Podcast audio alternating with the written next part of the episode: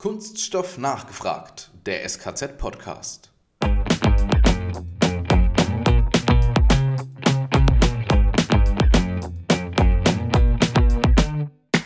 Was das Tool im Hintergrund tut, ist eigentlich eine ähm, multidimensionale Optimierung. Also wir optimieren sowohl Ausschuss als auch Zykluszeit, suchen den besten Kompromiss, um halt die Gutteilequote pro Zeit zu steigern.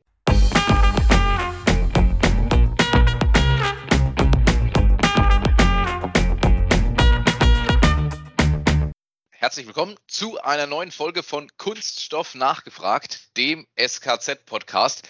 Alex, wir bleiben in der Digitalisierung. Irgendwie hängen wir da drin fest, äh, positiv gemeint aber. Und heute geht es ums Thema Prozessoptimierung mit KI. Was verbirgt sich denn da heute dahinter? Naja, wir haben jedes Mal ein bisschen anderen Schwerpunkt. Wir hatten Machine Learning. Das geht jetzt in eine ähnliche Richtung heute. Und wir wissen ja alle, wie wichtig das Thema gerade in der Industrie diskutiert wird. Deswegen umso besser, dass wir heute noch eine dritte Meinung be äh, bekommen. Und ich freue mich, dass wir hier einen Partner vom SKZ auch heute am Mikro haben, nämlich die Firma Plus 10. Ganz genau, so ist es. Und zwar nicht nur die Firma selbst, sondern wir haben heute Felix Müller bei uns am Mikrofon. Felix, grüß dich. Schön, dass du dabei bist. Und wie das bei uns äh, so läuft, ganz zu Beginn, stellt sich der Interviewpartner sich selbst und seine Firma immer mal ganz kurz in ein paar Worten vor. Daher, bitteschön. Ist einfach ja. einfacher für uns, Felix, wenn du das machst. ja, super, gerne. Dann Dankeschön für die tolle Möglichkeit, hier ein bisschen mich mit euch über KI in der Kunststoffwelt auszutauschen. Mein Background ist äh, Produktionstechnik. Ähm, ich habe mal in Aachen und Paris Produktionstechnik und Data Science studiert, also quasi genau diese Mischung aus beidem. Ähm, und leite, seitdem ich bei Fraunhofer äh, meine Gruppe aufgebaut habe, namens künstliche Intelligenz in der Produktionsoptimierung oder der ausführliche Name war meine autonome Produktionsoptimierung, die ich dort fünf Jahre lang aufgebaut habe, leite ich die Ausgründung, äh, die genau diese Gruppe im Endeffekt dann am Ende hervorgebracht hat, namens Plus 10. Wir sind ein demnach KI-Spin-off äh, vom Fraunhofer IPA aus Stuttgart. Eigenständig sind jetzt 20 Leute und entwickeln speziell ähm, für vollautomatisierte Anlagen und Spritzgießmaschinen selbstlernende Systeme, die kontinuierlich ähm, Prozessparameter optimieren und Vorschläge generieren, aber dafür, darüber reden wir bestimmt gleich ja noch ausführlich. Das heißt, man darf euch noch als Startup bezeichnen. Genau, wir werden im Januar drei. Ähm, also wir können langsam laufen. Das ist gut, das ist gut. Also quasi schon Kleinkindalter. Genau, ja, wir haben, wir sind 2019 ausgegründet aus dem IPA, mit fünf Jahren Vorentwicklung, heißt natürlich, man hat schon eine fertige Technologie die ähm, reif ist und im Prototypenstatus schon damals funktionierte bei einigen Kunden. Aber die Industrialisierung, um das Ganze ins skalierfähige ähm, Industrieprodukt zu überführen, hat natürlich dann eher die letzten drei Jahre stattgefunden. Okay, dann schneide ich da gleich ein wie bei dem anderen auch. Für uns ist natürlich die Kunststoffindustrie im Mittelpunkt und da ist Digitalisierung auch gerade ein absolutes Trendthema. Äh, wo stehen wir deiner Meinung nach heute und wo müssen wir hin?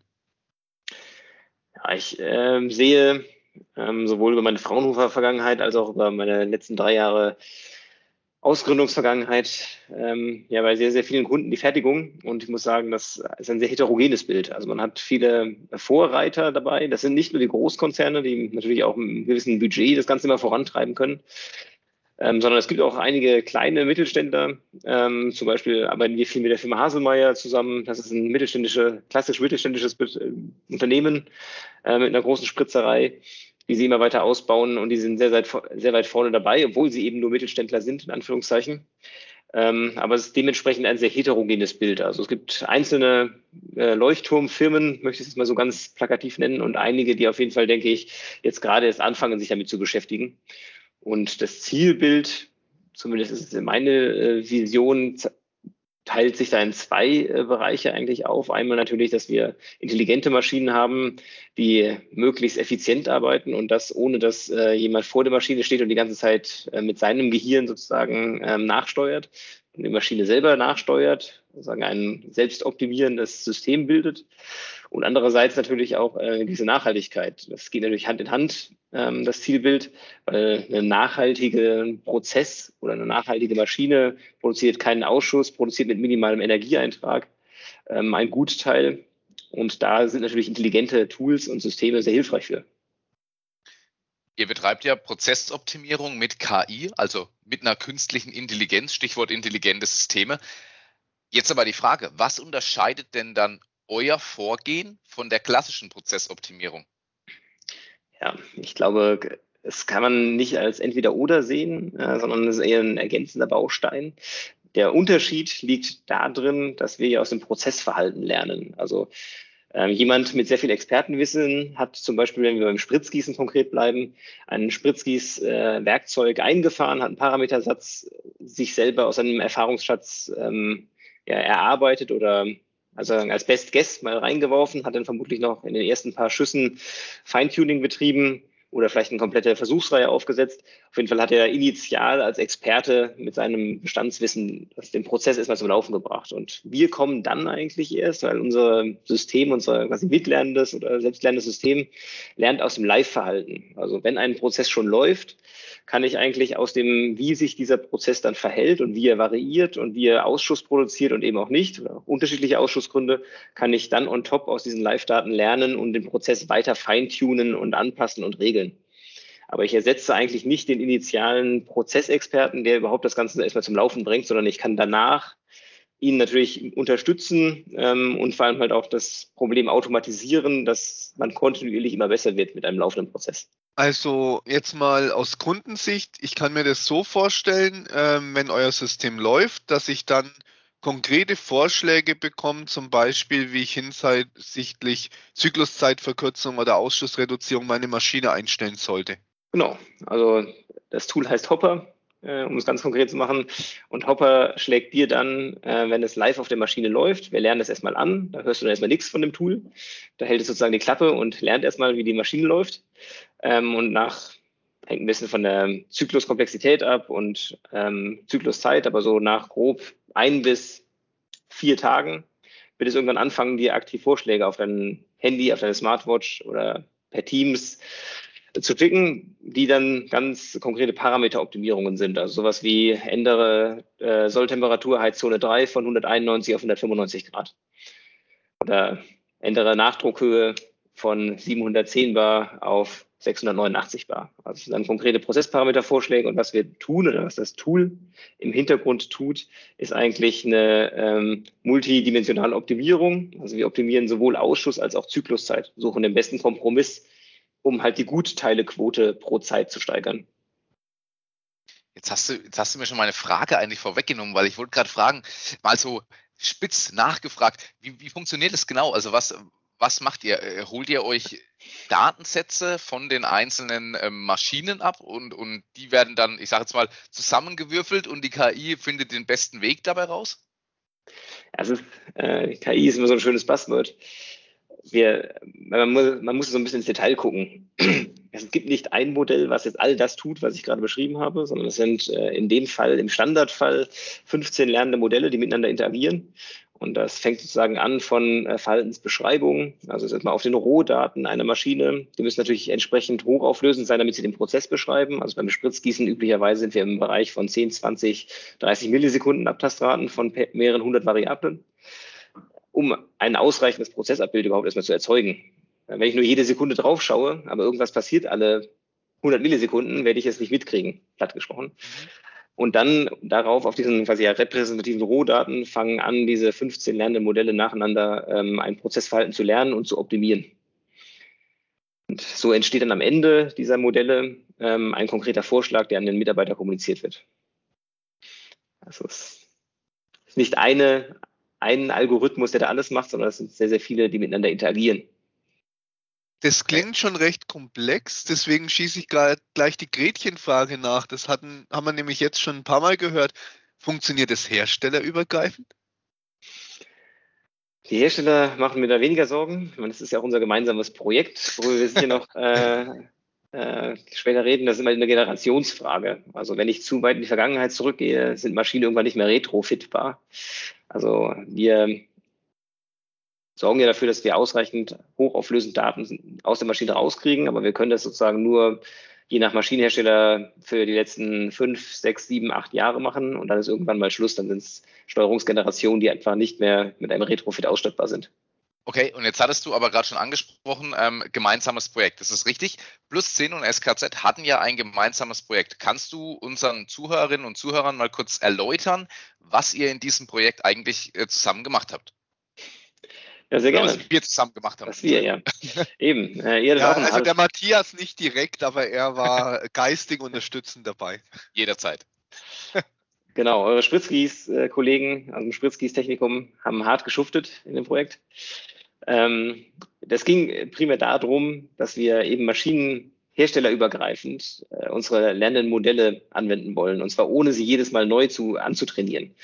Sprich, äh, wenn man unser Modell anlernt für ein Werkzeug auf einer A-Book-Maschine und man rüstet jetzt dieses Werkzeug x Tage oder Wochen später auf eine andere Maschine, die vielleicht gar nicht von A-Book kommt, sondern von Kraus-Maffei, Engel oder D-Mark, ähm, möchte ich jetzt diesen Trainingsprozess nicht wieder bei Null beginnen, sondern ich möchte eigentlich im Idealfall direkt in dem, im ersten Schuss auch wieder einen Vorschlag bekommen. Was soll ich hier tun?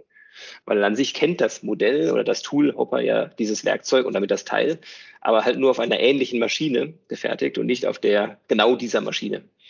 Und diesen Übertragslerner, um eben Modelle übertragbar zu machen äh, von Maschinen, die nicht exakt identisch sind, sondern eben auf unterschiedliche Maschinen in einem etwas größeren Bereich, also sogar herstellerübergreifend, war im Endeffekt der Kern dieses ähm, gemeinsamen Forschungsprojekts. Und da haben wir ja bei euch den großen Maschinenpark sehr gut für genutzt und haben äh, Versuchspläne auf allen möglichen Maschinen durchgefahren.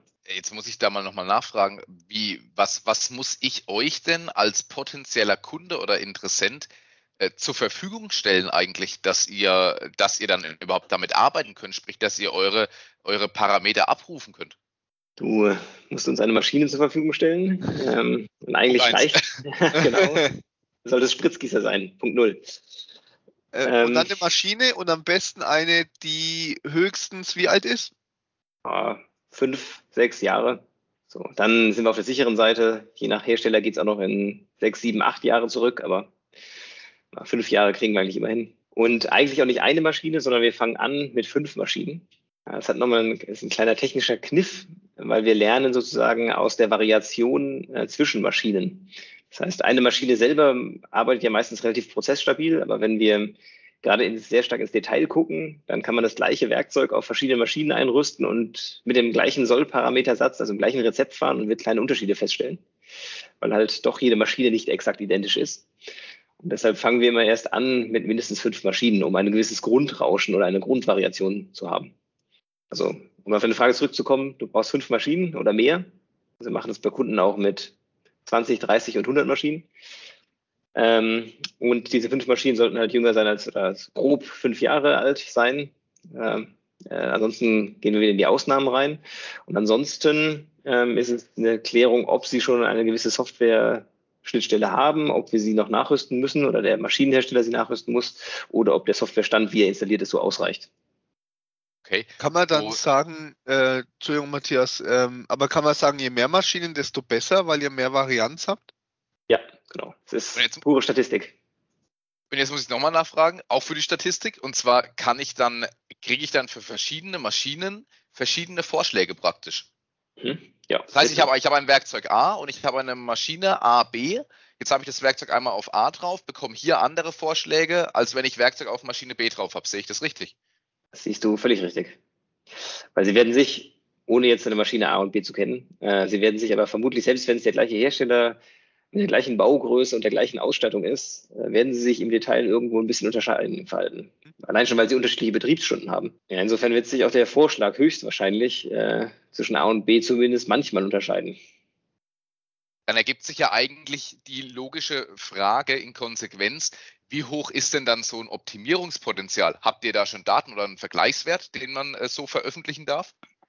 Ja, ist, die Firma heißt äh, nicht ohne Grund plus 10. Also plus 10 ist der Mittelwert, plus 10 Prozent Okay. in der Produktivität. Ähm, wir, die Realität ist so eine Streuung von unser schlechteste Ergebnisse sind irgendwie plus 5, dann unsere besten sind plus 17. Aber wir können die Firma nicht jeden Tag umbenennen. Insofern bleiben wir beim Mittelwert. Deshalb ähm, beim Spritzgießen ist es auch noch mal ein bisschen komplizierter. Wir, sind, wir steigern ja an sich äh, durch weniger Ausschuss und kürzere Zykluszeit eine Gutteilequote. Also es ist sozusagen dieses Potenzial setzt sich eigentlich zusammen aus, wir holen ein paar, mit diesen Vorschlägen kriegt man ein paar Sekunden Zykluszeit runter und man kriegt halt die, äh, die Schlechteile-Quote runter. Und in Kombination, da gibt es einfach mehr Gutteile pro Zeit. Ja, auf jeden Fall. Und habe ich dann eigentlich die Möglichkeit als Unternehmen, jetzt stelle ich mir das gerade so übertragen in die Praxis mal vor ich habe als Unternehmen zum Beispiel vielleicht auch eine angelernte oder eine neue Arbeitskraft und äh, die muss das erste Mal auch an die Maschine ran. Die hat vielleicht ein gewisses Grundwissen ähm, schon mal zur Maschine, zu Prozessen, zu Parametern. Ich kann ja eigentlich dadurch meine neue Arbeitskraft ja viel, viel schneller auf ein produktives Level bringen. Oder sehe ich das jetzt falsch? Absolut, aber es, äh, wir haben auch die Erfahrung gemacht, dass äh, gerade so dieses sehr individuelle Erfahrungswissen ähm, auf einmal sehr gut übertragbar wird. Also jeder hat so ein bisschen sein eigenes Rezeptbuch, bildlich gesprochen. Und äh, der Meister, der in der Frühschicht arbeitet, hat ein anderes Rezeptbuch als der Meister, der in der Spätschicht arbeitet. Und ähm, ja, da gibt es ja durchaus Spritzgieß-Unternehmen oder ja, Spritzereien. Da wird dann erstmal zum Schichtbeginn das eigene Rezeptbuch rausgeholt und die Parameter so umgeändert, wie man selber denkt, ähm, man am besten fahren sollte. Und mit diesen Vorschlägen, die ja für alle immer gleich sind, beziehungsweise alle kriegen ähm, unabhängig von ihrem persönlichen Rezeptbuch einen Vorschlag, kriegt man halt sehr gut eine Optimierung über alle Schichten, über alle Personen, über alle Wissensstände hin. Da gab es auch schon ein paar lustige Überraschungen, dass natürlich altgediente Meister auch sagen, Mensch, äh, an die Kombination oder an der Stellschraube hat er noch gar nicht gedacht oder hätte er auch nicht gedacht, dass es etwas bringt, aber scheinbar bringt es was. Also man kann damit auch ein paar Aha-Effekte erzeugen. Ja, und das Tool hilft dabei, das Wissen von Mitarbeitern zu Mitarbeitern zu kommunizieren. Ne? Ist, weil der eine findet vielleicht per Zufall was, die, das System lernt daraus und schlägt es dem nächsten auch mit vor. Richtig, ja. Also im Endeffekt bei dem Beispiel zu bleiben, mit dem Frühschicht- und Spätschichtmeister, äh, war es ja gut, dass beide eigentlich unterschiedliche Parameter, Parametersätze gefahren sind, weil daraus ist der Prozess ins Variieren gekommen und wir konnten oder das System konnte aus dieser Variation heraus lernen, was eigentlich besser funktioniert. Dann hätte ich noch mal ein bisschen eine andere Frage. Du hast uns ja im, im Vorgespräch schon gesteckt, ihr habt noch ein paar andere spannende Projekte. Ähm, was mich da interessiert, ihr beschäftigt euch ein bisschen mit Prozessstabilität in der Rezyklatverarbeitung. Kannst du uns dazu was erzählen? Ja, sehr gerne. Also ich hatte es ja beim Eingangsteaser schon gesagt, haben natürlich eigentlich als große Vision, äh, dass wir die Kunststoffindustrie in der Nachhaltigkeitsinitiativen ähm, unterstützen, beziehungsweise einfach einen geschlossenen Wertstoffstrom mit unterstützen durch Sekundärrohstoffe, die jetzt wieder genauso gut verarbeitbar werden sollen wie Primärrohstoffe. Also ganz einfach gesagt, Rezyklat so gut verarbeiten wie äh, Virgin Material ist unsere Vision und dafür genau unseren KI-Lerner auch anzutrainieren. Also dass man im Endeffekt aktuell zum Beispiel PA 66 verarbeitet als Neumaterial, ist sehr stark hygroskop und wenn man PA 66 jetzt als ähm, Rezyklat einkauft, wird es noch stärker schwanken als sowieso schon das Neumaterial in den Eigenschaften und damit halt in der Verarbeitbarkeit. Und da ist es natürlich schön, wenn man so ein intelligentes Tool hat, was diese ganzen Schwankungen im Hintergrund wieder ausreguliert.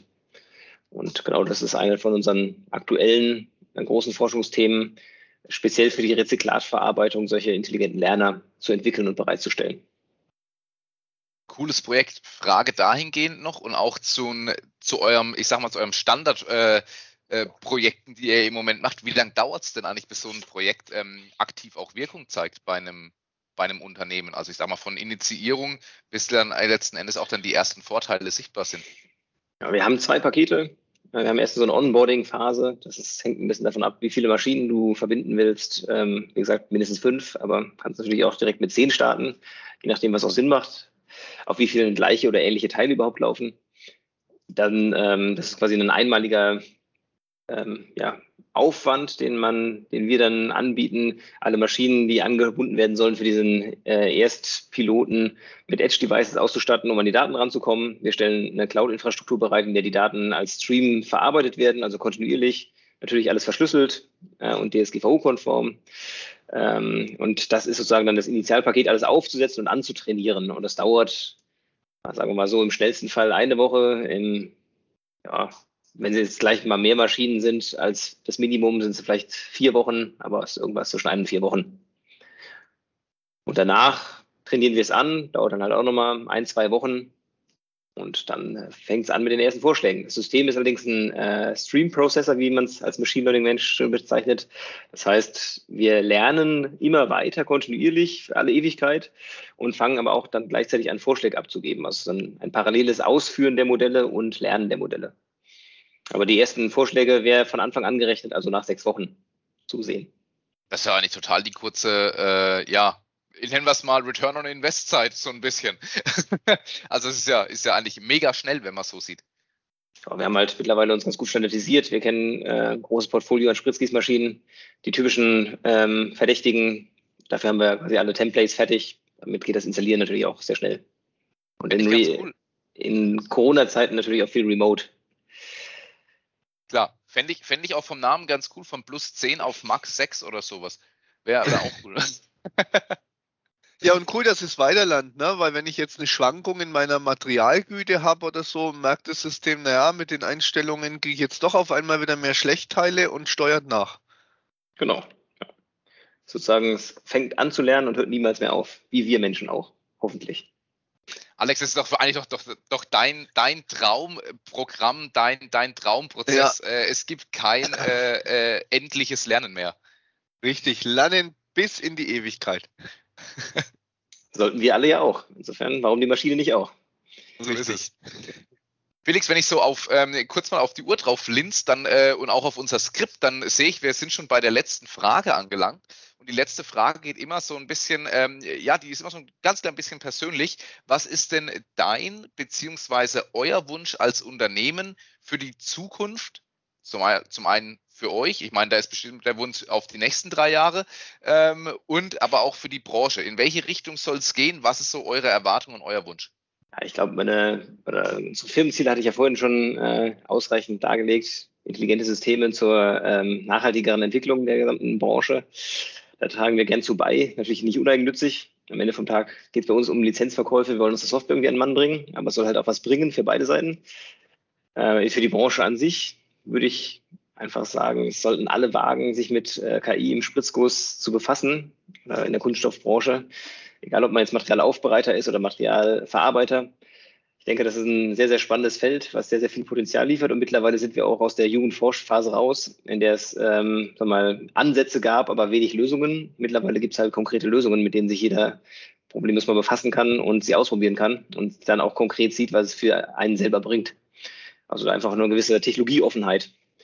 Und ansonsten wünsche ich mir, äh, wäre mein sehr, sehr großer Wunsch, dass wir allesamt anfangen, uns mit geschlossenen äh, ja, Wertstoffkreisläufen zu befassen und einfach mehr Rezyklate einsetzen, probieren, äh, Kunststoff auch als Wertstoff wiederzuverwenden und nicht immer mehr Neumaterial zu verarbeiten, was am Ende dann im Ozean landet. Das finde ich einen sehr sinnvollen und äh, auch guten Wunsch für die Zukunft. Wir werden es alle gemeinsam ausbaden, sonst kann ich nur sagen. Baut so ist es. Und, und ja. im Kunststoff will keiner baden. Richtig. Wenn cool. dann nur im Bällebad im Ikea. ja, Felix, ähm, in diesem Sinne äh, darf ich mich schon oder dürfen wir uns schon bei dir bedanken für deine Zeit. Ähm, damit, damit ist dein Part des Podcasts eigentlich schon zu Ende. Vielen Dank für die Antworten und natürlich werden wir auch euch und auch den Link zur, zur Plus 10 natürlich auch wieder in den bekannten Show Notes verlinken, sodass äh, interessierte Parteien jetzt gerne dann auch auf euch und auf uns entsprechend zukommen können. Vielen Dank für deine Super. Zeit. Herzlichen Danke, Dank Felix. Weiter so. Danke. Tschö. Ja, Alex, und uns beiden, uns bleibt zum Schluss, wie immer, eigentlich nur noch eins. Kunststoffwissern zur Selbstverteidigung.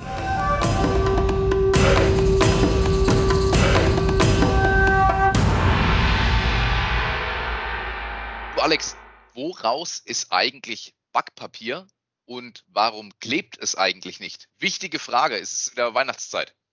Richtig, wir nehmen ja gerade in der Adventszeit auf. Ähm, und wie schon Kinder wissen, in der Weihnachtsbäckerei gibt es manche Leckerei. Ich hoffe, jetzt haben alle einen Ohrwurm. Glühwein aufsetzen, Plätzchen backen kennen wir. Hilfreich ist natürlich das Backpapier. Und als beschichtetes das Papier erspart es uns das früher notwendige Einfetten und verhindert, dass Backwaren und Blech eine für immer untrennbare Verbindung eingehen. Richtig. Die Anti-Hafteigenschaften des Backpapiers werden zum Beispiel durch Kilonbeschichtungen aus Chromsalzen und Fettsäuren erreicht. Ja, und ganz hochwertige Backmatten oder auch Dauerbackfolien, sowas gibt es nämlich auch, sind aufgrund der erforderlichen Temperaturstabilität meist dann aus Silikon und damit auch bioverträglich. Also Und- biologisch gutes Backen sozusagen. Und Kunststoffe sind wieder im Und Einsatz. Kunststoffe. Wie immer. Das wollten wir noch wieder erreichen. In diesem Sinne, macht's gut, euer Matthias. Und der Alex. Wir hören uns.